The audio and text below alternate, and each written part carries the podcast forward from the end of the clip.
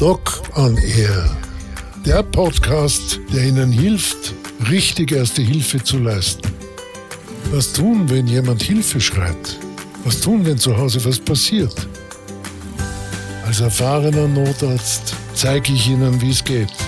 Unser Ziel, Wissen statt Angst und Können statt Zweifel. Grüß Gott, meine sehr geehrten Damen und Herren, liebe Zuhörerinnen und Zuhörer. Ich freue mich, Ihnen heute ein, glaube ich, für uns alle wichtiges, sehr wichtiges und interessantes Thema präsentieren zu dürfen. Es geht um unsere Atemwege. Wenn wir nun daran denken, wann wir das letzte Mal einen sogenannten respiratorischen Infekt hatten, also einen Atemwegsinfekt. Na, wie tät man im Volksmund sagen, eine Verkühlung oder einen grippalen Infekt. War das einmal heuer? War das mehrmals heuer? War das mit hohem Fieber?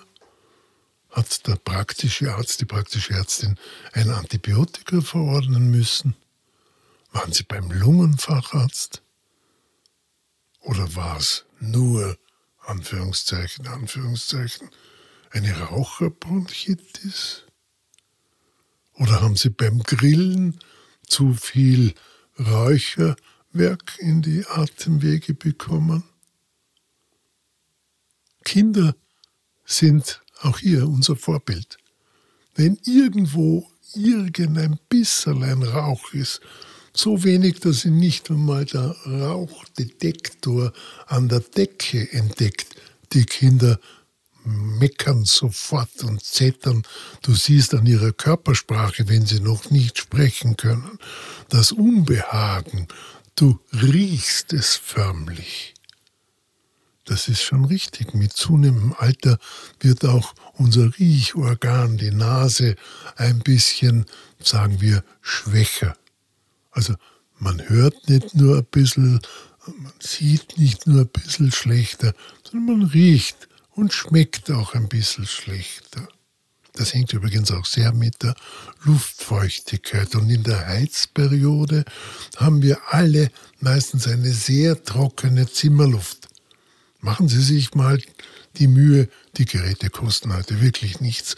Und äh, verwenden Sie in Ihrem Wohnbereich ein sogenanntes Hygrometer, also ein Gerät, das die Luftfeuchtigkeit anzeigt. Sie werden sehen, so wie heute, wo wir Schneefall hatten, Ende November, wunderschöner Schneefall, war draußen die Luftfeuchtigkeit bei minus 2 Grad bei über 90 Prozent. In den geheizten Wohnräumen hm, mit Glück 15 Prozent. Das ist fast so schlimm wie im Flugzeug in der sogenannten Business Class, also in den teureren Plätzen. Dort gibt es auch nur maximal 10, 15 Prozent Luftfeuchtigkeit. Warum? Weil die Luft von den Triebwerken angewärmt in das Flugzeug über sogenannte HEPA-Filter kommt sehr gute Sache. Die filtern alle bösen Viren und sonstigen Dummheiten heraus, aber die Luft ist trocken. Und je weniger Menschen wo sitzen und mit ihrer eigenen Körper abgegebenen Feuchtigkeit die Luftfeuchtigkeit vermehren, umso trockener ist es. Daher von der Luftfeuchtigkeit her ist es viel gescheiter, man sitzt in der bummvollen Economy Class hinten, weil da ist die Luftfeuchtigkeit doch meistens ähnlich wie in unseren Wohnzimmern bei ungefähr 20 Prozent. Nun, was hat Luftfeuchtigkeit sonst noch mit diesen Erkältungen zu tun? Naja, Sie wissen, wir haben Atemwege, die man so ein bisschen wie eine große Weintraube vergleichen kann. Ja, die Zeit der Weintrauben ist vorbei. Jetzt kriegen wir sie schon wieder aus irgendwelchen exotischen Ländern wie Brasilien und äh, nicht mehr wie üblich von unseren eigenen Weinbauern oder zumindest unseren Freunden in Italien. Nehmen Sie so eine große Weintraube und halten Sie sie oben am Stiel fest. Der Stiel ist die Luftröhre. Die Luftröhre teilt sich auf, wie bei den Weintrauben. Die Trauben selbst sind die Lungenbläschen. Nun schauen wir noch in die Luftröhre hinein. Da gibt es natürlich auch eine Schleimhaut, die die Atemluft, die schon in der Nase angefeuchtet wird, weiter anfeuchtet. Und wenn in dieser Atemluft irgendwelche kleinen äh, Teilchen, Staub oder sonst was sind, dann gibt es nun in unseren Luftröhren, Atemwegen eine Art Paternoster, der die Schmutzdinge wieder an die Oberfläche hinauf transportiert. Kleine Flimmerhärchen äh, transportieren jedes einzelne noch so kleine Staubteilchen wieder hinauf zum Hauptstamm äh, der Hauptatemwegsgeschichte und dort husten wir das dann einfach weg.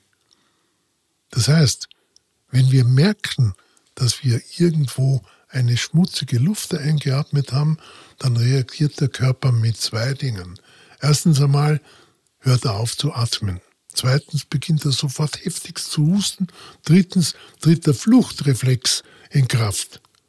Ich habe schon mehrfach in meinem Podcast über autogenes Training gesprochen. Einen solchen Fluchtreflex pardon, kann man nicht mit autogenem Training beeinflussen. Da hilft es nur weg von dieser grauslichen Atemwegsbelästigung. Das gilt natürlich auch, wenn Sie zu den Handwerkern gehören, die alles selber streichen mit allen Farben, die das weite Feld nur hergibt. Da sind teilweise auch Dinge drunter, die für unsere menschliche Lunge nicht unbedingt vorgesehen sind. Also ohne entsprechenden Atemschutz, äh, vielleicht irgendein Metall zu lackieren oder zu sprühen, ist extrem blöd. Auch das Abreißen von alten Gemäuern, wo vielleicht in diesen alten Gemäuern noch irgendwelche Schadstoffe sind. Wir denken alle sofort an den Asbest, ist wirklich dringend zu vermeiden.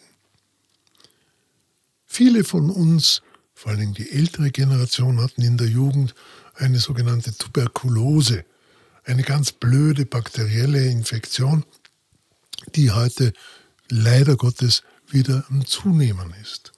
Also wenn ein älterer Mensch ständig hustet und spuckt, und das muss nicht Blut sein, dann sollte er sich schleunigst in die Hände eines Lungenfacharztes begeben, um nachzuschauen, ist das ein Asthma? Ist das eine COPD? Ist das irgendeine Grundkrankheit? Ja, so leid es mir tut, eine der häufigsten Krebsarten, auch in Österreich und in allen europäischen Ländern, ist immer noch der Bronchus, das Bronchuskarzinom, also der Lungenkrebs. Aber auch hier gilt, rechtzeitig erkannt, kann man wirklich sehr viel tun und sehr viel in Ordnung bringen. Was ist nun der Unterschied zwischen einer COPD und Asthma. COPD heißt nichts anderes als Chronic Obstructive Pulmonary Disease, also eine englische Krankheitsbezeichnung Chronic Obstructive Pulmonary Disease. Damit ist eine chronische Verengung und damit Atemwegswiderstandserhöhung in allen Atemwegen gemeint. Das ist fast immer auf Basis einer chronischen Bronchitis und sehr, sehr oft leider immer noch die Folge einer Raucherbronchitis. Ich werde jetzt keine Strafpredigten halten und sagen, Leute, hört bitte rasch auf Rauchen. Das wisst ihr selber. Da war man kein Doktor dazu. Nun, was ist Asthma? Asthma ist eine sehr weit verbreitete Atemwegserkrankung, die altersunabhängig auftreten kann und ebenfalls eine Belastungskurzatmigkeit hervorruft. Natürlich kann das auch mal allergischer Natur sein. Das sind die Menschen, die, wenn eine Katzenallergie vorliegt, nur an einer Katze vorbeigehen und schon fangen sie an zu niesen und zu husten, weil der Körper sich einbildet, ui, das ist was ganz Gefährliches, da verschließen wir lieber die Atemwege, bevor irgendwas Schlimmeres passiert. Das ist gut behandelbar. Auch die COPD kann man zum Teil behandeln. Allerdings, wenn der Schaden mal passiert ist und die ganz feinen kleinen Bronchien, also Atemwege, äh, sozusagen starr geworden sind oder ausgeleiert sind, dann kann man natürlich da nicht mehr sehr viel tun. Ja, man kann den Menschen mit Medikamenten und vielleicht sogar mit Sauerstoff helfen. Also Asthma ist eine Problematik, die man sehr gut behandeln kann. COPD äh, und die auch reversibel ist, das heißt, diese Atemwegsverengung kann man wieder äh, rückgängig machen. Die COPD ist aber eine dauerhafte chronische Verengung, die also keine, wie ich immer geartete, äh, Therapie nun zulässt. Was können wir nun tun? Ja, es tut mir leid, aber ich muss es sagen. Der wichtigste Punkt ist so alltäglich, dass es eigentlich Fahrt ist, darüber zu reden. Gehen Sie täglich mindestens eine Stunde an der frischen Luft spazieren. Lüften Sie Ihre Räume. Rauchen Sie nicht in geschlossenen Räumen. Es macht schon einen Sinn, dass der Gesetzgeber, der wie wir alle wissen nicht immer der schnellste ist, sich entschieden hat, überall in Europa in den Restaurants das Rauchen zu verbieten. Machen Sie das, wenn Sie schon rauchen müssen, für Ihre Kinder, Ihre Mitmenschen. Gehen Sie hinaus rauchen. Reduzieren Sie Ihre Zigarettenmenge auf fünf Genusszigaretten am Tag. Da kann man noch irgendwo drüber verhandeln. Alles, was mehr als zehn Zigaretten ist, ist irreparabel kaputtmachen Ihrer Lunge, mit der Sie eigentlich gerne auch mit 80 noch zurechtkommen möchten. Der zweite Punkt, vermeiden Sie alles, was an unnötigen Atemwegsbelastungen zu vermeiden ist. Das beginnt damit, dass man zum Beispiel beim Grillen nicht unbedingt den Kopf so weit in den Rauch stecken muss, dass einem hier die Luft wegbleibt. Das bedingt, dass ich nicht in schlecht gelüfteten Räumen länger mich aufhalten muss als unbedingt notwendig.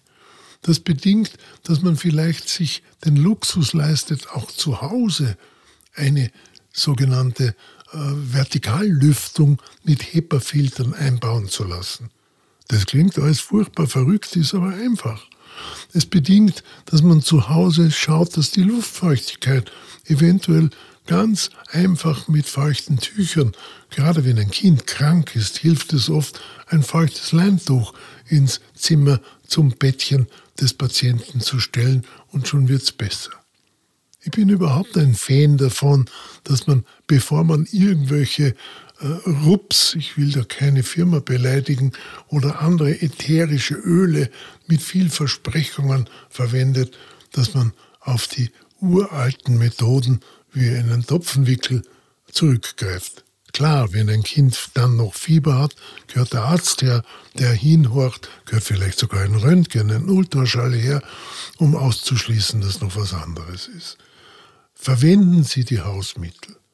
Kaufen Sie sich eine wirklich wunderschöne, großartige Teemischung, die hilft, den Zehenschleim äh, leichter abzuhusten. Trauen Sie sich, die Dinge simpel zu machen.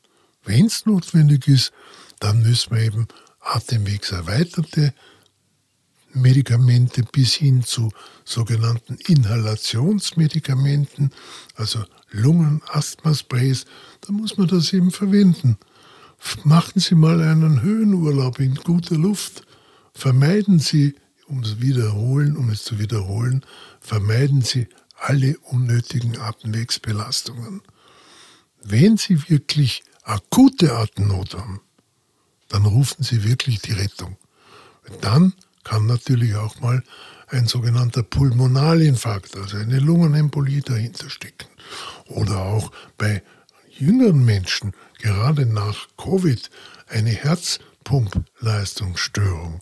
Also wenn es wirklich so wird, dass man sagt, ups, da stimmt aber jetzt was nicht, die Rettung rufen. Ansonsten wünsche ich Ihnen eine gute Atmung. Die Winterluft ist prächtig geeignet dazu. Alles Gute.